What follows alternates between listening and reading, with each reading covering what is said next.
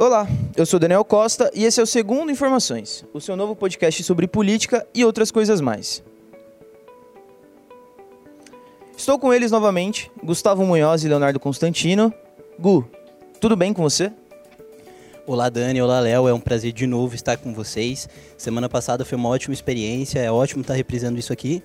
E eu acredito que nós vamos conseguir ainda passar mais informações para todo mundo que está ouvindo. Léo, e você, tá bem? Como é que você tá? Coraçãozinho tá tranquilo? Meu coração está de pantufas, né, Dani? Olá, olá, Gu. Obrigado pela presença de vocês aqui hoje de novo. Queria agradecer muito aos ouvintes também que nos acompanharam na semana passada. Nós tivemos um ótimo resultado.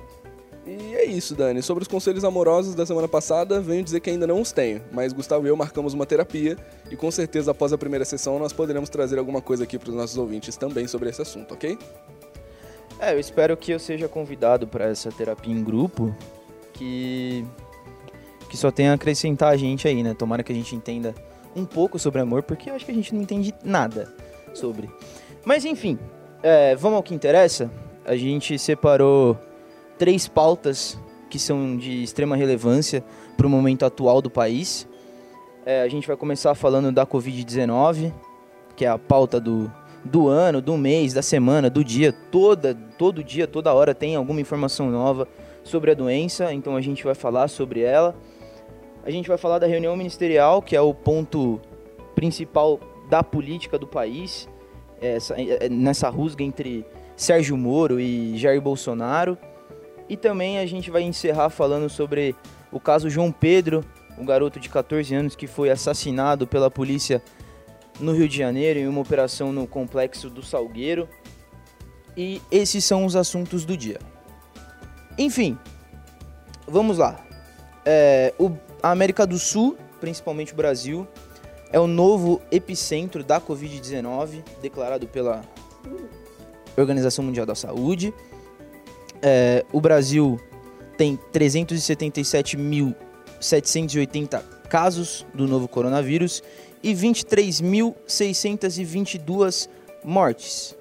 Dessas 23 mil mortes, São Paulo detém 27% desse número. São 6.400 mil mortes no estado e 12 mil pessoas internadas com sintomas da doença. São Paulo, claramente, a gente pode ver que é o epicentro da doença dentro do Brasil. É, com isso, a gente está nessa quarentena que eu posso dizer eterna, desde o finalzinho de fevereiro a gente está confinado dentro das nossas casas e ou nem das nossas casas, a gente está tendo que se alocar em outros lugares. Mas cada dia que passa a gente tem um futuro muito distante sobre quando isso vai acabar. Muitas pessoas disseram em lockdown para ver se, se a doença dá uma relaxada, mas o governo do estado já decretou que não vai anunciar um lockdown. São Paulo não entrará em lockdown. E com isso, o governo, nessa segunda-feira, mas vai anunciar oficialmente nessa quarta-feira, um plano de quarentena inteligente, que é o chamado Plano São Paulo, e o Léo vai trazer mais informações sobre esse assunto. Exatamente, Dani. É, o governo do estado anunciou a quarentena inteligente e disse que, em entrevista coletiva na próxima quarta-feira, iria anunciar as novas medidas.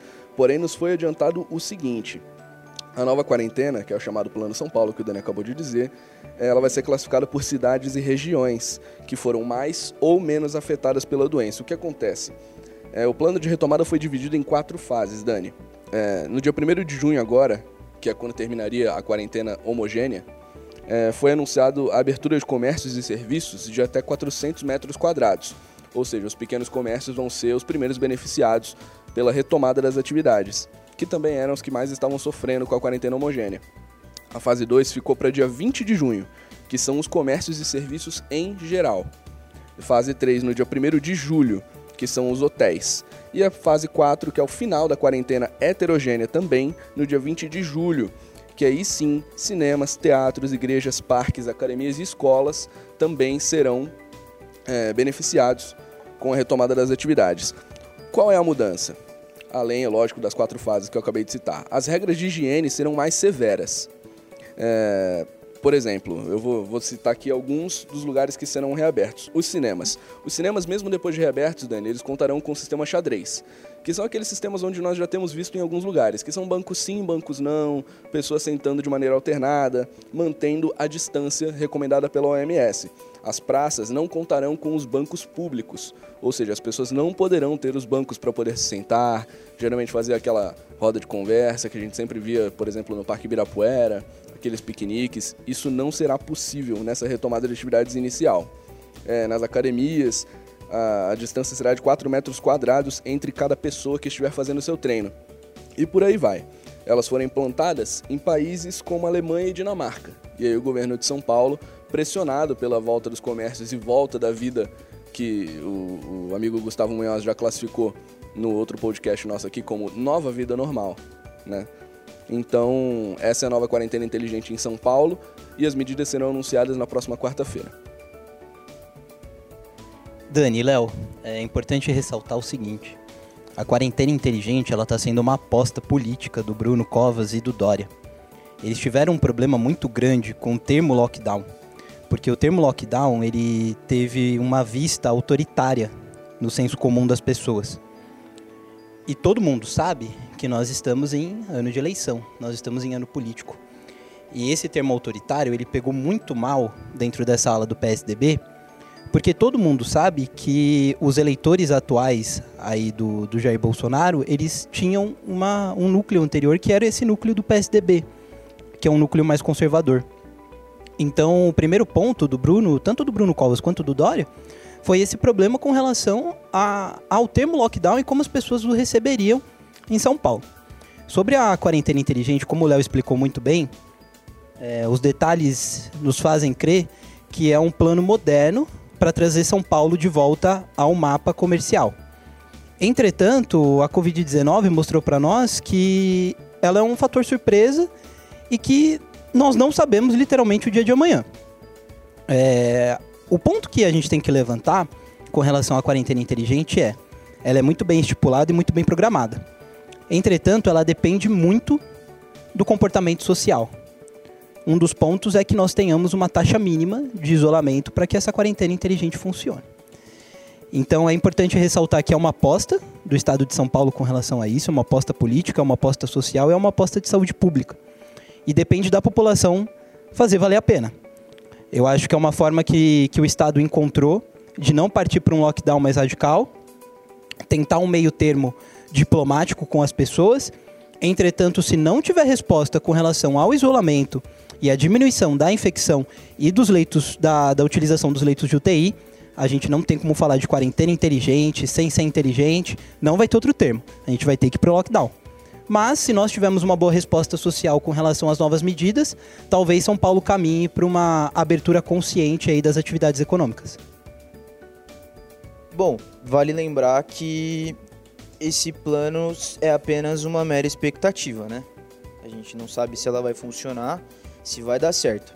Lembrando também que se a cidade demonstrar piora no índice de contaminação, como a gente já viu em outros lugares, que o comércio foi reaberto gradualmente, houve picos de contágio da doença novamente e a cidade não conseguir alcançar o patamar de diminuição do contágio em 14 dias consecutivos, a fase é paralisada ou retrocedida. Ou seja, se a gente estiver na fase 2 e os índices da doença voltarem a subir, a gente volta para a fase 1 e assim vai. E assim vai. Esperamos que não entremos num lockdown, que isso não seja necessário. E quem sabe, nesse dia 26 de março, que é quando estamos gravando esse podcast, estamos vendo uma luz no fim do túnel lá no dia 20 de julho. Esperamos que seja isso, né? Bom, fechamos o primeiro assunto do dia. Vamos para o segundo, que é a reunião ministerial do dia 22 de abril. Essa reunião ministerial ela veio à tona logo após a demissão do ex-ministro da Justiça Sérgio Moro, onde ele teria citado que o, que o presidente Jair Bolsonaro teria interferido politicamente dentro da Polícia Federal.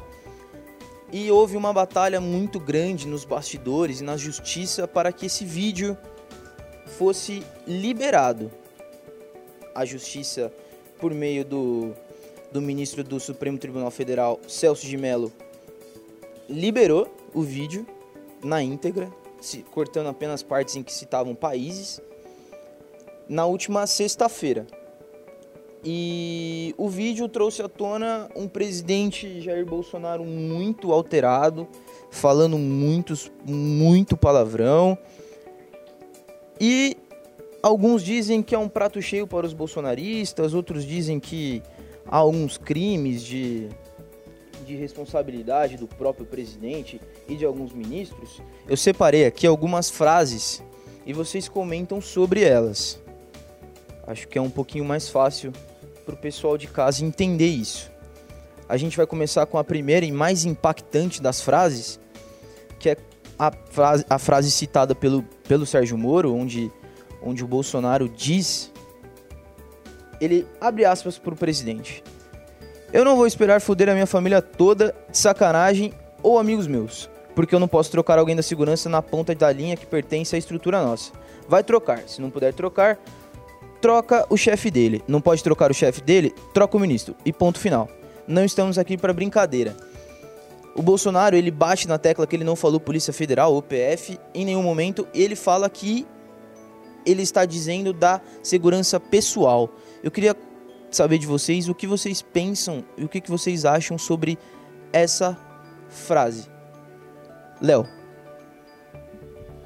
Dani, é, a questão da reunião foi o seguinte: por que, que estão dizendo que é um prato cheio para o grupo bolsonarista? Porque o grupo bolsonarista acredita no método que já é utilizado pelo Bolsonaro, que é um método manjado na linguagem mais popular. É um método que ele sempre utiliza, tanto para falar com a imprensa quanto para falar com seus apoiadores. Ele defendeu as mesmas pautas que ele sempre vem defendendo.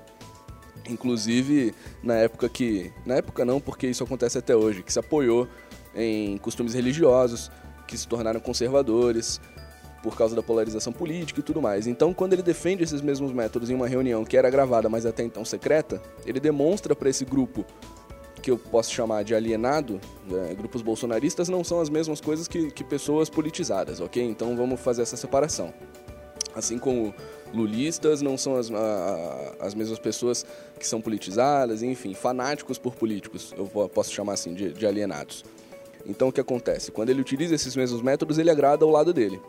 O que acontece? O vídeo provou, na minha opinião, que o Bolsonaro queria sim interferir na Polícia Federal.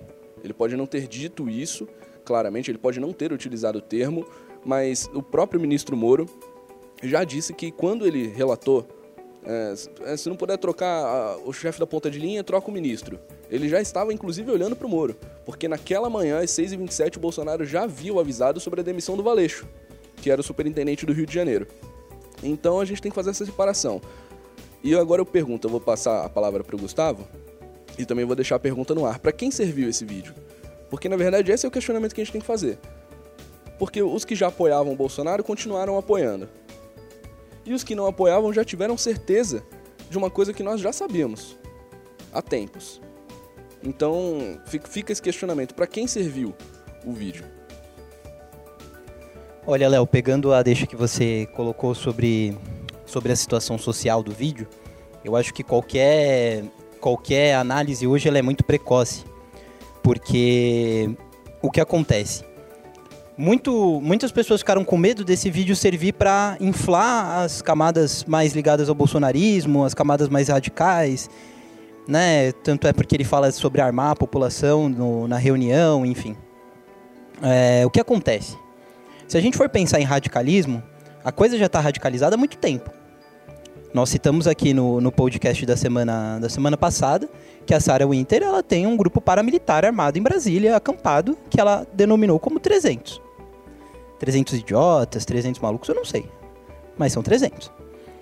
E a gente já percebe que essa radicalização ela acontece. O que ele falou no vídeo não é nada diferente do que ele não tenha falado em campanha ah, trabalhava-se muito com um número duro de 30% de apoiadores do Bolsonaro, 30% que não abandonava ele, que ele poderia fazer o que, o que fosse, que essas pessoas continuariam fiéis a ele. Esse número já baixou, esse número caiu para 21%. E a taxa de reprovação dele, a taxa de, de péssimo está subindo. Então a, a, reprovação que o Bolsonaro vem sofrendo sobre a postura que ele tem no combate à Covid-19 já está fazendo com que esse núcleo duro se desmantele. Já está fazendo com que pessoas que estavam em apoio a ele não estejam mais. Então eu não sei se o vídeo foi tão positivo nesse ponto, se vai servir como campanha política para ele. Acredito que não.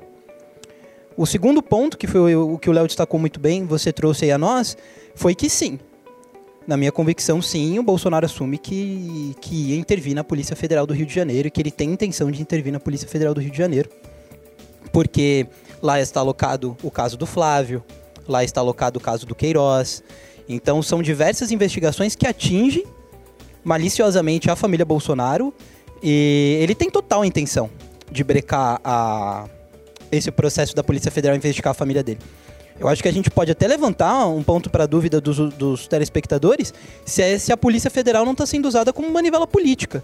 Porque hoje nós tivemos uma busca e apreensão no Palácio das Laranjeiras, que é onde está alocado o governador Wilson Witzel, com relação a fraudes em compras para a saúde sobre a Covid-19. Só que a APF deflagrou uma operação como se ele já tivesse envolvimento direto no caso. E no caso não é o governador Witzel que tem envolvimento, é a esposa dele. Então, a gente vai compreender agora a PF como um puxadinho de miliciano, como um comportamento hostil contra rivais políticos do, do governo Bolsonaro. Então a reunião ministerial serviu para perceber que o Estado vai servir sim como uma, uma forma de defesa do governo Bolsonaro. Eu acho que esse é o questionamento que fica da reunião ministerial. Muita gente questionou o Moro, que o Moro não sabe produzir prova. Acredito eu que Sérgio Moro tem apresentado sim provas cabais de que houve interferência e crime de responsabilidade por parte do presidente. Agora, a gente também não pode deixar de comentar, até é, vou passar depois a palavra para o Dani para ele poder falar um pouco mais sobre o assunto, sobre a incapacidade ministerial que nós temos nesse governo. Porque o mais intrigante do vídeo, além da parte que foi dita pelo nosso presidente, foram as partes também de falas dos ministros. Aqui, ali naquela mesa é, da esquerda ali do Bolsonaro era a tríplice trindade porque era o Nelson Tait, que estava assumindo um ministério deixado pelo Mandetta em total caos. Não sei se era a primeira ou segunda reunião ministerial dele, mas é, perdido, posso dizer assim, ele estava perdido. Ao lado dele nós tínhamos Abraham Weintraub, que é o, da, é o ministro da Educação, e não, não, não melhor ou nem pior do que ninguém, mas apenas diferente, como dizem alguns, o ministro Ricardo Salles, que foi até expulso de seu partido, né, o Novo. Então nós vemos, por exemplo, o Salles falando em afrouxar as leis de proteção ambiental, Weintraub querendo prender os ministros do STF, num claro flerte com a ditadura. Então eu creio que nós não podemos, lógico, deixar de comentar sobre o baixo nível de, ministro que, de ministros que nós temos nesse governo. É que o nosso presidente Jair Bolsonaro quis interferir na Polícia Federal para proteger os seus próprios interesses é um fato e o vídeo mostra muito bem isso. Mas o que vai, o que não vai muito de encontro, o que deixou uma dúvida muito grande na minha cabeça é como eles se desalinham em algumas, em alguns, algumas partes. O próprio Weintraub disse antes dele falar sobre o, o STF, ele disse que Brasília é uma eterna mamadeira que as, que as pessoas estão lá por benefícios próprios, que as pessoas só querem se proteger. E o presidente, minutos depois, fala que, fala que tem que trocar porque não quer ver, ver amigo dele se ferrando, entendeu?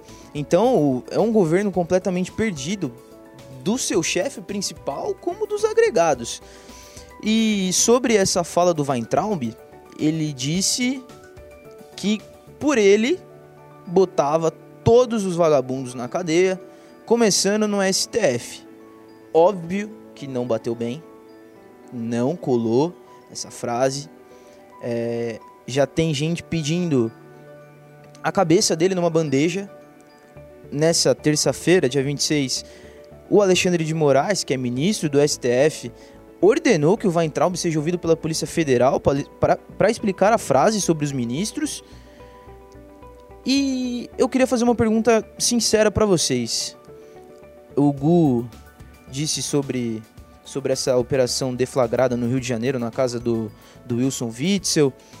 É, nesse final de semana a gente viu a Folha de São Paulo e o Grupo Globo tirando as suas, as suas equipes da, da, da onde o presidente aparece ali para dar entrevista por questões de segurança, porque o próprio presidente ataca eles e os grupos que defendem o presidente também atacam os profissionais da imprensa.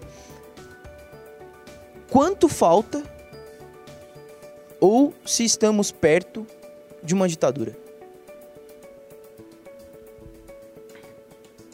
Olha, Dani, infelizmente eu acho que não falta nada, acho que já, nós já entramos numa ditadura velada. O que acontece? Um dos pilares fascistas é que você controle a informação, você controle o poder, você controle o acesso e você arme grupos. E é deliberadamente o que o governo Bolsonaro está fazendo. Quando ele fala sobre armar as pessoas, ele simplesmente estimula que cada brasileiro veja o próximo brasileiro como inimigo. Quando você coloca arma na rua, você aceita a morte na rua também. E a construção da ditadura hoje no Brasil, ela é vedada, mas ela é clara. Quando veículos de informação não podem falar o que eles querem falar, quando os jornalistas são agredidos e o governo não faz nada para repreender os manifestantes, quando você percebe nos materiais de educação que aconteceram algumas informações vedadas, você percebe que, que é um avanço autoritário no país. É uma, é ditadura moderna. Hoje nós vivenciamos uma ditadura moderna que começou pelas redes sociais. Bom, nós vamos falar do, de um, uma notícia muito triste que abalou o Brasil né, nesse último final de semana. Mais uma criança levada pelo estado do Rio de Janeiro. Todo mês, todo ano, a gente se depara com uma notícia muito triste, que é sempre uma criança negra que é assassinada nos morros do Rio de Janeiro. Nesse último dia 18, em uma ação da Polícia Civil e Federal no Complexo Salgueiro, João Pedro, de 14 anos, foi assassinado por policiais. É, em depoimento, algumas testemunhas disseram que policiais chegaram atirando e jogando granadas na casa onde estava João Pedro. É, ao todo foram 70 tiros na casa onde estava o garoto e o corpo dele foi encontrado 17 horas depois. Eu queria que vocês dissessem o que vocês pensam sobre esse panorama muito triste que o Rio de Janeiro se encontra todo ano, em alguma todo mês, alguma atrocidade diferente que aparece de lá, essa política de segurança pública, essa guerra, o tráfico, né, que eles chamam de guerra. O que, que vocês pensam sobre isso? Aonde precisa mudar? O panorama de vocês sobre esse caso. É, Dani, eu acho que nós temos que tecer críticas, principalmente por esse modelo de operação que está sendo feito pela polícia, ao governador Wilson Witzel. Principalmente porque eu creio que ele não tenha feito nada de diferente até agora do que ele disse que faria quando foi eleito. Nós não podemos deixar que as ações mínimas que eles têm, que, que eles, falo como governo, que eles têm tido sobre o coronavírus, nos deixem é, enganar e também é, acreditar que eles são pessoas comuns, minimamente comuns. O governador Wilson Witzel, vocês vão lembrar, é o mesmo governador que comemorou de forma declarada o assassinato daquele sequestrador na ponte. Não que o sequestrador é, fosse uma, uma pessoa ótima, uma pessoa muito boa, ele estava realmente é, no meio de uma situação ali onde existiam reféns, pessoas inocentes, talvez indo trabalhar, talvez indo buscar o seu pão de cada dia e foram submetidos àquela situação, mas você comemorar a morte de uma pessoa? Então, para um governador desse nível, é aceitável na cabeça de pessoas como ele que ações como essa sejam tomadas. Você vê, é, eu estava vendo uma matéria, inclusive essa semana, e que João Pedro troca mensagens com a mãe dele, porque a mãe dele estava a um quilômetro de distância da casa onde eles moravam na, na hora da operação e a mãe dele ouviu os tiros, Gu.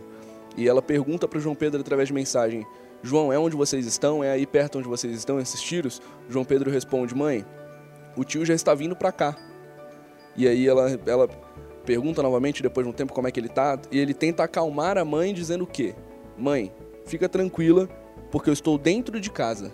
Calma. E aí você vê logo depois relatos da polícia entrando, arrombando a porta, dando mais de 70 tiros numa casa, utilizando da justificativa de que os bandidos teriam utilizado aquela residência para evadirem, é, darem fuga, numa outra linguagem, nas, nas operações, né, na, na polícia. Mas você vê, a polícia é, extrai o João Pedro após o tiro acidental. Passaram-se mais de 17 horas sem que a família tivesse uma notícia do, do, do João. E depois você descobre que o menino está morto. A família vai encontrá-lo num IML. Isso porque foi um caso publicizado. Quantos casos nós não temos iguais a esse, ou piores até, que não são publicizados? Será que não é hora de nós termos uma outra forma de enfrentar isso? Será que não é hora dessa operação ela ganhar outros prismas, outros panoramas? Será que não é hora de mudar o método? Até quando pessoas inocentes vão continuar morrendo por conta de é, um mandado de busca e apreensão de traficantes de A, B, C? É...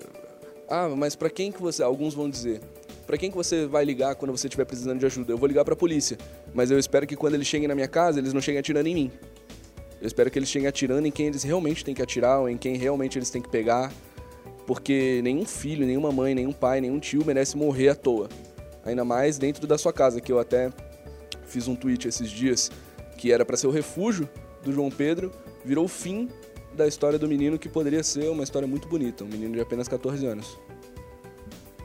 Perfeito, Léo. perfeito, Léo, perfeito. É, junto do João, o Rodrigo Cerqueira, de 19 anos, ele também virou estatística.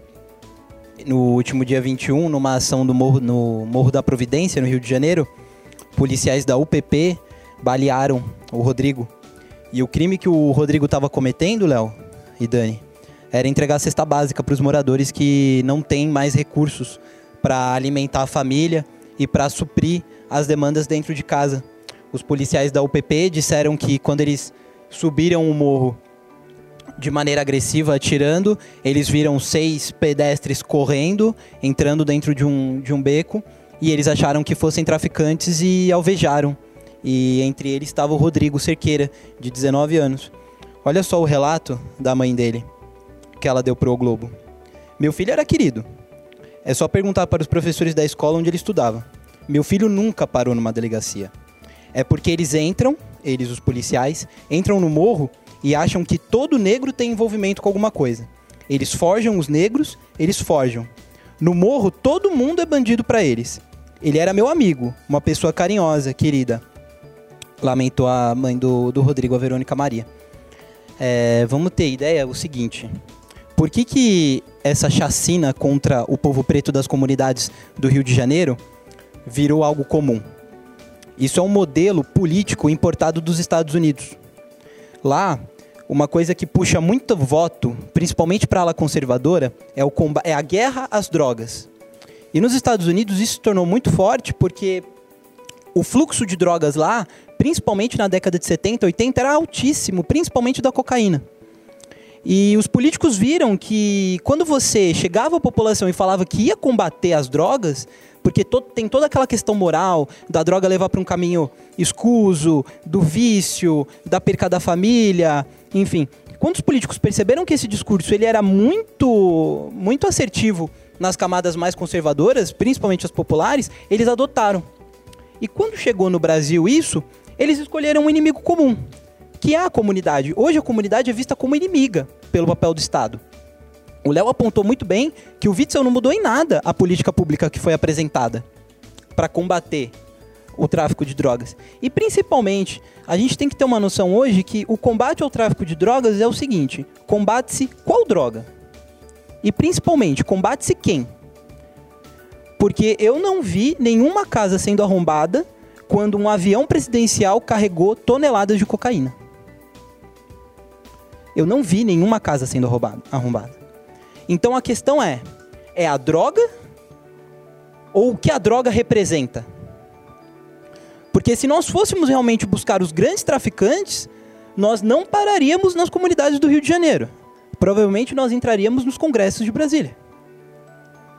Então nós precisamos entender que hoje a única coisa que continua chancelando, que continua validando essa política de guerra às drogas é um senso comum maldito, desculpa a expressão, que faz com que a carne negra seja a carne, a carne mais barata do mercado, que é como as, as entidades se posicionam com relação ao seu povo e é totalmente claro essa perseguição. Essa perseguição ela é social, ela é cultural. É sobre a, a famosa questão: você muda de calçada quando alguém vem, mas quem vem para você mudar de calçada? E isso se reflete dentro dos morros, isso se reflete dentro da criminalidade. Então percebeu-se ali que você podia fazer política matando pessoas. E é assim que o Rio de Janeiro se comporta hoje, não só hoje, não só hoje, mas há anos e anos. Hoje o Rio, ele chancela jovens, ele vende cabeças e ele vende corpos para conseguir manter dentro de uma classe conservadora social de que algo é combatido. Mas combate-se quem? A troco do quê? Pela vida de quem? Eu acho que esse é o questionamento que fica e que gera toda a nossa raiva, o nosso repúdio. E você vê que não existe perspectiva de melhora quando você vai para quem está investigando o caso, quando você passa para essa, essa fase. Porque quem está investigando é, o possível assassinato da Polícia Civil a um jovem inocente, você percebe que alguma coisa está errada, porque a própria Polícia Civil está investigando. Então eles vão investigar o quê? A parcialidade dessa investigação é colocada em xeque. E é isso, inclusive, que muitos deputados inclusive a Samir Bonfim, se não me engano, falou algo sobre essa investigação, estão lutando pela federalização do caso. E esperamos que o julgamento realmente seja imparcial, que ele venha para quem tiver que vir e que o assassino do João Pedro, porque essa é a palavra que eu posso usar, o assassino do João Pedro é, sofra as sanções e as medidas que são cabíveis ao caso. Acho que vocês foram perfeitos na fala de vocês. E um último questionamento que eu deixo na cabeça de quem estiver ouvindo é um até quando? Até quando a gente vai tem que ver mais João Pedros, mais Rodrigos, mais Ágatas, igual a menina Ágata do ano passado, que também foi assassinada pelo Estado. Até quando a gente vai olhar esses casos pela TV e achar isso normal? Porque não é normal. A gente fica triste, a gente fica com um sentimento de impotência, porque isso acontece, isso é recorrente e a gente não pode fazer nada, pelo menos por hora. Não aqui no nosso alcance, né? Mas a gente pode lutar, a gente pode brigar por um país mais igualitário, que essas crianças que elas vivem, que elas vivam e que elas não morram. Que é isso que acontece com elas. Enfim, gostaria que vocês dessem o tchau de vocês e prontos para a próxima. Léo, Dani, muito obrigado aí pelo segundo episódio. Foi um prazer gravar com vocês. Ele foi um pouco mais denso, foi um pouco mais pesado. Nós tratamos de temas aí que, que vem pesando socialmente nas pessoas. O nosso público ele é majoritariamente jovem, então é importante que essas pessoas jovens tenham em mente que é um recado que, que eu acho bacana nós deixarmos hoje para eles. Não tenham medo da política, não se esquivem da política e não fujam da política, porque até o pão que você compra na padaria tem política ali. Tem política na sua vida, tem política no seu prato, tem política no seu sapato, tem política na sua casa. Então não se esquive, não fuja e principalmente aceite. Porque enquanto você não mudar as coisas, as pessoas que, que você critica estão mudando por você. Gu foi cirúrgico agora no comentário. Vou me despedir também dos nossos ouvintes, deixar um até semana que vem, é, porque nós estaremos aqui novamente fazendo esse programa, que para mim tem sido ótimo. Eu também aprendo muito com eles dois. Gostaria de deixar isso claro. A gente, na verdade, é, até explicar, é, a gente conversa o básico antes de começar a gravar. É, nós reunimos pautas em comum e cada um aqui aprende algo um com o outro, eu acho. Isso que é o mais legal também. Então não, só, não são só vocês que nos ouvem, nós também ouvimos um ao outro. Então isso que é o mais legal aqui do nosso podcast. É... Eu vou usar uma frase clichê. O que assusta não é o grito dos maus, e sim o silêncio dos bons. Só para complementar a frase do Gu. É... Cada vez mais nós temos que ter jovens inseridos na política, porque só assim nós vamos começar a mudar é, a grande parcela da população que já está engessada, já está cansada de política, já está cansada da, das velhas práticas. Tá? Então, até semana que vem, gente. Muito obrigado. Eu queria agradecer vocês dois também. Queria agradecer ao pessoal que escuta a gente. Semana que vem tem mais. A gente volta. Lembrando que tudo que foi dito aqui foi segundo informações. Até a próxima. Tchau.